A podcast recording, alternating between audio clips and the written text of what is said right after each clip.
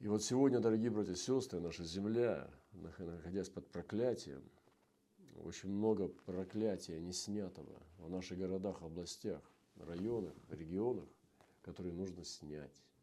И мы не только должны собираться на собрание, как люди собрания, которые молятся, там что-то поют, но они должны работать духом своим, чтобы вернуть многолюдство в наши города, чтобы создать и родить притяжение божественное молодежи, чтобы вернуть радость на наши улицы, чтобы смех был из окон праведников, чтобы жилище праведников не шли молитвы вопияния только – а чтобы шли молитвы радости. Чтобы радость была с утра на улицах, пелись песни на кухне хозяюшками от счастья. Это все большая пророческая работа церкви. И не только собираться на собрания пустые, бесцельные, а чтобы возвратить эту мощную силу благодати Божьей, которая незаконно была похищена и украдена из наших городов, улиц и домов. И мы как э, жертвы тоже пришли порой часто, находимся как, как жертвы в наших местах, вот, но не как победители. Э, я зачитаю откровение, которое пришло э, к нам тоже, может, пару дней назад. И был такой сон. Вижу, как мы все находимся на огромном корабле, он весь выкрашен, вымыт, и идет таким крейсерским ходом по океану, и там много разных палуб, кают, где живут и разместились братья и сестры. Вижу человека Божьего, он одет в военную форму и задает вопрос, кто здесь знает курс, куда мы идем? Братья и сестры стали переглядываться в недоумении, тихо говоря, зачем? Ведь кораблем управляют капитаны, штурманы на мостике – Некоторые братья и сестры стали доставать свои планы из головы и делиться, как бы надумывая их прямо сейчас, подразумевая, что все равно ничего не изменится. Но были и те, которые достали свои планы и цели точно записанные, они тоже были в военной одежде. После чего человек Божий собрал нас всех на палубе, достал из своей военной сумки план, и после, взяв планы братьев-сестер, сложив их как картографические – сказал, что на этом корабле была совершена диверсия. И в первую очередь нужно разобраться с двигателем. Появились братья и сестры, которые стали заниматься этим заданием. Кто-то вообще не понимал, что происходит. Так хорошо, есть стол, каюты, общение, нас везет корабль. После чего человек Божий с командой братьев и сестер, у которых были планы и задания, поняли, что этот корабль боевой – но его перекрасили и переделали под пассажирский. Сняли флаги, убрали оружие, переделали двигатель, убрали турбину. И капитан и штурман были тоже одеты в простую форму мореплавателей. После чего все мгновенно стало меняться, каждый получил задание свое – и стал заниматься делом на своем месте. Двигатель заработал в полную мощность, каюты преобразились в кубрики, стала появляться слаженность и понимание команды. Братья и сестры переоделись в боевую форму и поставили оружие и вернули флаг. После всей этой работы это стал супероснащенный боевой крейсер с точно заданным ему маршрутом, целью и заданием. Вот откровение. Очень серьезное и важное. Сегодня нам нужно из гражданского лайнера путешественников и туристов и посетителей наших собраний вернуться к военному крейсеру. А в отличие от военного крейсера – и пассажирского лайнера никакое отличие. То, что он оснащен оружием, и у него боевые задания, а не туристические. Туристы платят деньги за то, чтобы пережить эмоции. И мы приходим на собрание за эмоциями, за утешением, так сказать, за душевностью. Но забываем о целях, о военных целях, который Господь сегодня возвращает церкви, которая имеет ухо слышать, что Дух говорит церквам. Душевные церкви собираются утешаться. А военные церкви – это апостольские церкви. Собираются, чтобы завоевывать. Завоевывать божественные цели. Еще одно э, сегодня пришло откровение, поделюсь. Оно тоже важное. Я думаю, что об, об одном – было показано, как множество горящих огнем львов двигались по определенному пути в ночи, как бы под покровом большого горящего огнем льва. Все львы видели голову большого льва, который был над ними в небе, и его грива из языков огня как бы осеняла их. Это был прайд молодых львов разного возраста – но среди которых не было ни одного старого льва. Видите, возраст разный, но молодые. Ни одного старого льва. Все львы этого прайда светились, каждый от своего огня, и могли различать друг друга в ночи по огню, которым горели. Затем было показано, что настало время, когда голова большого льва над ними поднялась выше в небо и стала дальше от них как бы в космосе. Свет от льва в небе стал не таким уж явным, как прежде, но стал как бы светом звезд, которые нужно было уже различать над собою. Затем перед львами, невдалеке от них, показался зверь, который из издали только казался львом. За ним стояло множество других зверей, но в ночи они были неразличимы, как тени. Были еле различимы глаза этого зверя, в которых только отражался свет от огня горящих львов. Зверь стал отвлекать внимание всего прайда своим рычанием, чтобы они отвлеклись от пути, по которому следовали. Рык зверя был только похож на голос рыкающего льва. Тогда с неба сверху каждый лев прайда стал слышать рык большого льва, и голос рыка старшего льва прайда стал вторить в унисон его голосу. Тогда каждый лев прайда стал ясно различать и отличать чуждый голос зверя, который пытался отвлечь внимание львов от их пути – Затем было показано, как со стороны на прайд львов вышла пылевая буря. Во время этой бури из пыли львы оказались невидимыми друг для друга. Было не видно пути, и они не знали, куда идти. В это время только был еле различим свет от льва в небе, или вы могли видеть этот свет над собой. Тогда старший лев Прайда, идущий впереди, стал громко рыкать, и его голос стал слышим и различим среди шума бури для всех львов. Они стали следовать за голосом рыка. И таким образом все вышли из бури. Никто из львов не потерялся в буре и не уклонился от пути всего прайда. Слава Господу, братья и сестры. Я думаю, что это об одном и том же тоже. Не как корабль, где была совершена диверсия, его надо переделать в боевой Переведите свои церкви в боевой режим. Повысьте боевую готовность. Повысьте охрану. Найдите двигатель, включите турбину. Ускорьте скорость вашего служения. Переоденьтесь в военную форму. Советы Господа переделайте на приказы. И отношения друг друга переведите повышенный уровень ответственности. И не надо путешествовать по миру – нам нужно насаждать Царство Божье. Переведите свои лайнеры в боевую готовность. Если вы не готовы к этому, ну, вы безнадежны. Если вы не хотите так жить, значит, Бог будет избирать другого. Значит, вы гражданское лицо. Значит, нам нужно будет на ваши города идти с другими людьми. Мы не выполнили задание.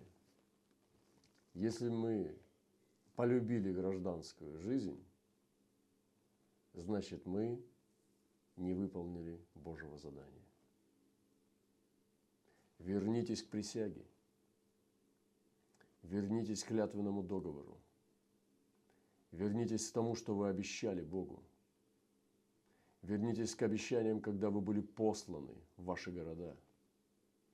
И живите не как гражданский человек, а как Божий человек цели, которого послали как военного человека, а не как гражданского. Вернитесь к приказам главнокомандующего. И ваш капитан – это не гид, а это офицер Господа нашего Иисуса Христа. Слава нашему Богу! Я буду, я коротко поделюсь э, темой. Значит, я уже говорил это частично, но я хочу повторить это. Для того, чтобы наделились мы именно нашей целью жизни. Что такое тоже? Это поможет нам переодеться в военную одежду. Существует несколько пониманий дара. Прежде всего, дар дан Богом, самый главный дар, который есть. Ну, помимо вечной жизни, потому что написано, что тоже дар вечной жизни. Это, как Иисус сказал ответ однажды самарянке. Он сказал такие слова. «Если бы ты знала дар Божий, и кто говорит тебе, дай мне пить, то ты сама просила бы у него, и он дал бы тебе воду живую. Если бы ты знала дар Божий. И вот сегодня мы должны знать дар Божий. Христос – это не только тот, который обслуживает нас. Жизнь нашу делает легче, ярче. Жизнь нашу делает проще и помогает нам. Он является даром Божьим. Христос – дар Божий мне. Христос был дарован мне. Христос – это дар Божий. И также Он дал человеку дары. Дал дары человеку, и эти дары, о которых написано в Писании, но не только девять даров. Я э, думаю, что девять даров, которые Дух дает, как девять плодов, девять проявлений плода и девять даров Духа Святого, это как, ну, такая классика, да, как молитва «Отче наш». Классическая молитва, как правильно держать все вот, как бы в мировидении и молиться правильно. О чем молиться? Господь дал молитву «Отче наш» как классическое вот средоточие мировоззрения верующего человека, который молится Богу потому что в молитве «Отче нас» заключены э, генеральные трассы, дороги, э, за которые Господь э, дал человеку молиться.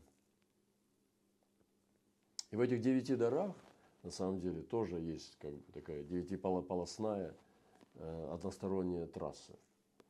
Но на самом деле дорога гораздо больше. И написано «дары чудодейственные», вообще во множественном число. Дары исцеления во множественном числе. То есть их не девять, а гораздо больше.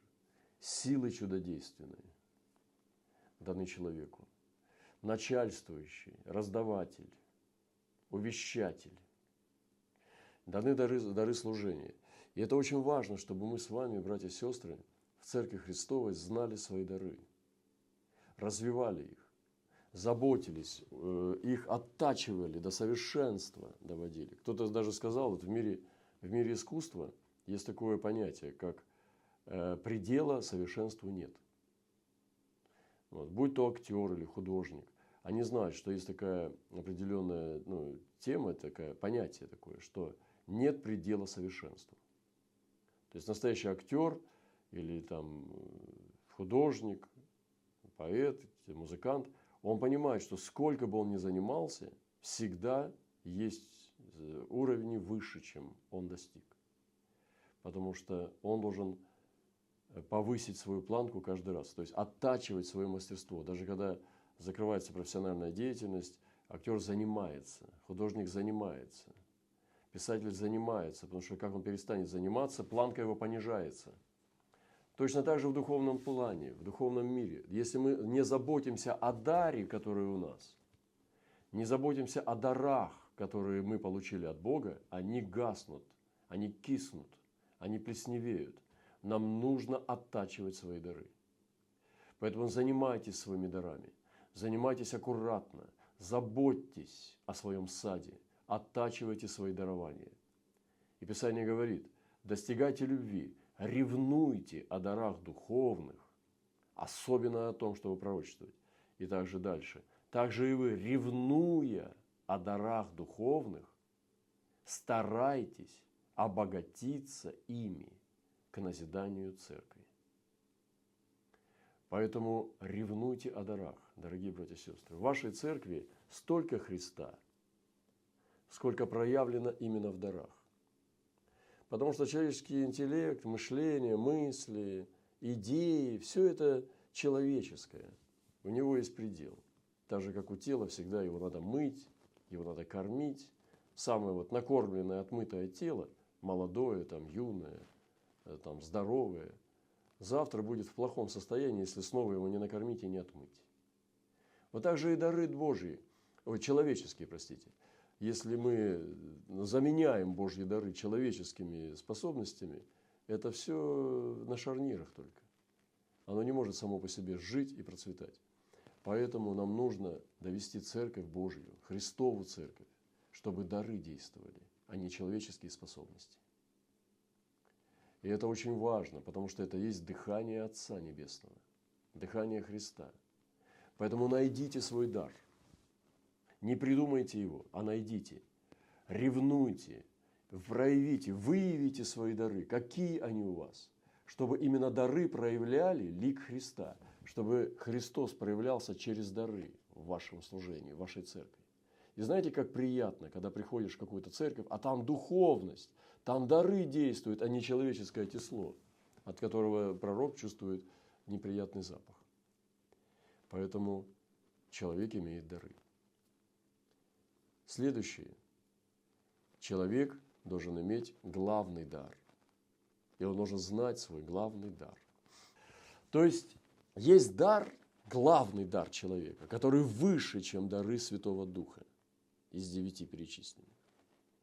Он практически является твоим предназначением, твоим, э, твоей целью для этой земли. Зачем ты здесь? И вот Павел говорит Тимофею, по сей причине напоминаю тебе возгревать дар Божий, который в тебе, через мое рукоположение. Конечно же, это не о пророчестве. Конечно, это не о диаконстве. Это о чем-то большем. И Павел знал, и Тимофей знал, что это за дар. И он сказал, возгревай дар Божий, который в тебе через мое рукоположение. Я думаю, это был дар апостола. Дар апостола в Тимофее.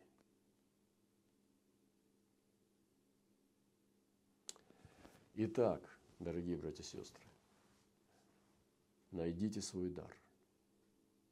Вы должны знать дары Святого Духа, которые у вас есть. И вы должны знать свой дар, который является вашим призванием на этой земле. Это ваша цель, это ваша миссия на этой земле. Красота. И последнее, что я хочу сказать о даре, это самое главное. Когда человек сам становится даром Бога. Когда он не только несет дар Божий, когда человек становится даром. Павел пишет такие слова. Так, брат, Филимон, дай мне воспользоваться от тебя в Господе. Успокой мое сердце в Господе надеясь на послушание Твое, я написал к Тебе, зная, что Ты сделаешь и более, нежели говорю. А вместо приготовь для меня и помещение, ибо надеюсь, что по молитвам вашим я буду дарован вам. Я буду дарован вам. Павел был даром. Он достиг хождения в Боге, когда сам стал даром. И когда ты принимал Павла, ты принимал Христа. И Павел, конечно, проявлял человеческие качества. Можно было увидеть Павла как человека. Может быть, даже еще и какие-то стороны, с которыми Бог работал. Естественно, конечно, безусловно. Но, по большому счету, и в главном смысле, Павел был дар. Этого надо достичь. Не каждый человек способен к всему. Не каждый человек за всю жизнь свою достигнет даже половинки. Но Павел стал даром. И он сказал, я буду дарован вам. Что такое ты, Павел, о себе возомнил? Ты что такое говоришь вообще? Ну, он говорит, я поделюсь дарованием духовным неким. Но это не о том, это выше. Он говорит, я буду подарен вам Богом, по молитвам вашим. Поэтому приготовь для меня помещение, я приду как дар. Все, дар приходит, приходит Христос, посещает церковь, человек Божий, посещает эту церковь Бог. Пришел дар, пришел Бог. Вот это вот небольшое у нас экскурс по дарам, который мы сегодня с вами прошли немножко, но это твердая пища, это царская пища. Не каждая церковь имеет такое познание. Поэтому мы сегодня должны перевооружить свои корабли, перевести их на духовный язык, на терминологию, чтобы двигаться в этой славе. И помните, что работу мы должны делать подручными средствами. Вам не нужно внешнее в, ну, спонсорство, вложение и так далее. Это может быть. Обращайтесь, это может быть молитвы, и помощь, и братья, и команда, и так далее. И финансы, все это может быть но у вас под руками есть средства, которыми вы можете сделать работу Бога. Откройте глаза. И Господь спрашивает, что у тебя в руке, Моисей? Палка. Простри ее. Моисей простирает. Она превращается в жезл, разделяет Черное море, дает воду из скалы. Она становится жезлом под нашими ногами подручные средства – это те средства, которые называются внутренние ресурсы.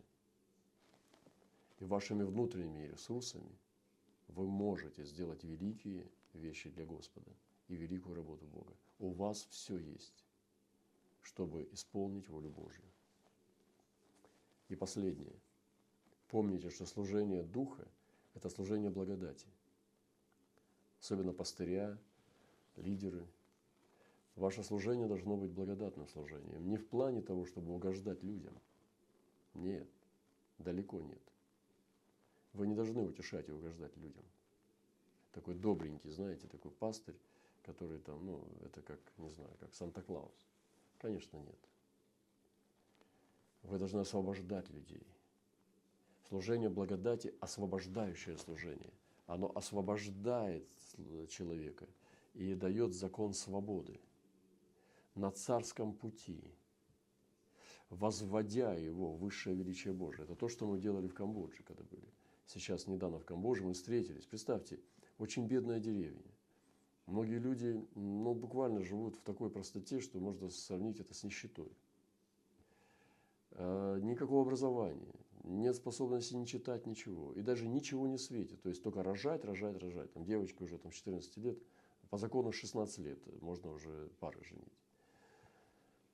Обычно они в многодетстве, просто вот сразу с детства э, беременны и рожают до конца дней своих. 55 э, лет, по-моему, э, продолжительность жизни человека в Камбодже.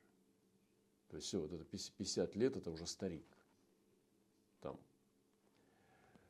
От тяжелой жизни такой. И вот мы приходим туда, молодежь сидит, служение идет, там танцы показывают, все такое вот. Ну, если сейчас меня слышат к миру, то вы согласитесь со мной, я правду говорю. Им высвободили слово, что вы должны возвести, вывести из этого э, из касты, перевести их, может быть, социальный лифт образования или другие какие-то вещи, но прежде всего, чтобы они поняли, начали мыслить самостоятельно. Задавайте им сложные вопросы. Не проводите эти бесконечные богослужения, которые затаптывают их личность. Они бесполезны, эти богослужения. А лучше собирайтесь и высвобождайте им сложные вопросы, на которые они сами должны будут находить ответы. Судьбоносные вопросы, трудные вопросы, которые, на которые они сами будут отвечать и будут искать эти ответы. И сейчас я вижу, мне посылают фотографии, когда сидят в кругу молодежь с задумчивыми лицами. И они думают, что теперь делать со своей жизнью с помощью Бога. Высвобождайте людей на самую высшую гору. Не тащите их в ваши неинтересные, никогда не ведущие собрания, а освобождайте их для Господа. Не для того, чтобы они пошли в свободу как бы беспредельную, а в цель, в судьбу. Позвольте этому военному юнгиту или моряку в трюме сделать работу, ошибиться, может быть, что-то сделать не то, но пусть он делает великие вещи для Господа. Освобождайте людей, а не порабощайте их. Это делает апостольская церковь. Она возвышает человека над его судьбой. Она поднимает человека, а не порабощает и не втаптывает его. Пусть Бог нас благословит, всех, дорогие братья и сестры, этим посланием.